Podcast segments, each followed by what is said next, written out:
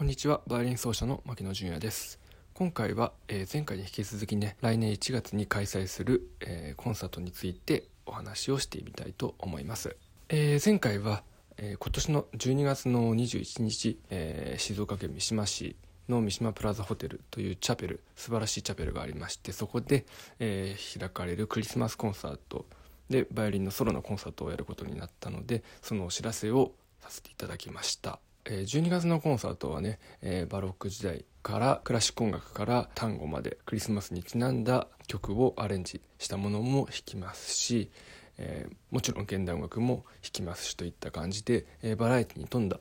え、プログラムでお届けしようと思っているんですけど来年の1月のね、え1月31日え日曜日の2時から、え、開催しますコンサートはこの前紹介した、え、バッハのえー、6つのバイオリン・ソナタとパルティータ選曲演奏会というものを、えー、お届けしたいと思っております、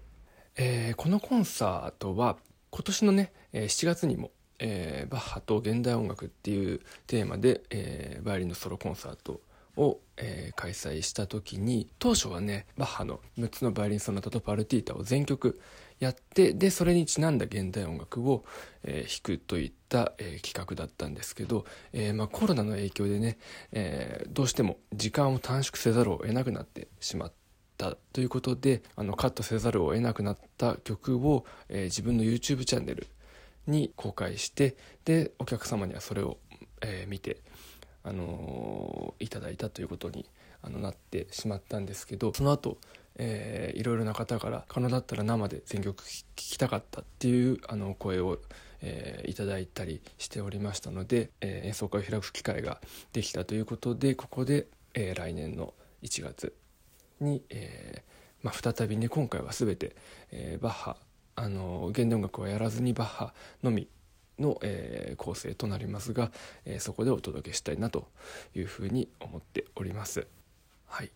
えー、どうしてもねそのまあこのような状況ですからね音楽家の皆さんとかも、まあ、他の業界の方々でも、えー、YouTube とかそういう動画投稿サイトなどを使ってね自分の音楽やプロダクトを届けているんじゃないかなというふうに思うんですけど、えー、やはり音楽の場合はねおそらくあの生で聴いていただくことが、まあ、一番あの良いんじゃないかなと個人的には思っておりますので、えー、まあ、可能な限り生でお届けしたいという気持ちは音楽家としてはねあるといった感じです。以前、えー、バッハの魅力というところでこの曲集についてご紹介したんですけど、えー、まあ、この解釈にのっとってで今回もね行いたいなと思っておりますしまたさらにあの自分であの発見したことなどいろいろあのありますのでそういうものも含めてまた新たなバッハの6つのバイオリン・ソナタとパルティータを、えー、捉え直してでそれを皆様にねお届けできたらいいなというふうに思っております。こちらも、えー、静岡県の寸東郡の長泉町というところにあるベルフォーレイベントホールっていう、えー、120人くらいの、えー、容量の、えー、ホール、えーと、ありましてでそこを、まあ、約半分ぐらいの、えー、客席を、えー、設けさせていただいてでそこで感染症対策をしっかりとりながら開催をしたいなと思っております、えー、こちらもね詳細が出ましたらこちらの番組やその概要欄でね、えお知らせをしていきたいなと思っておりますので、えもしご興味がある方がいましたらそちらをチェックしていただけたら、えー、嬉しいなというふうに思います。はい。えー、ということで今回はこんな感じで以上と、えー、なるんですけど今のねコロナの状況、まあ、特に、あの先日ねあのヨーロッパの同僚といろいろ話をしたりあのしていた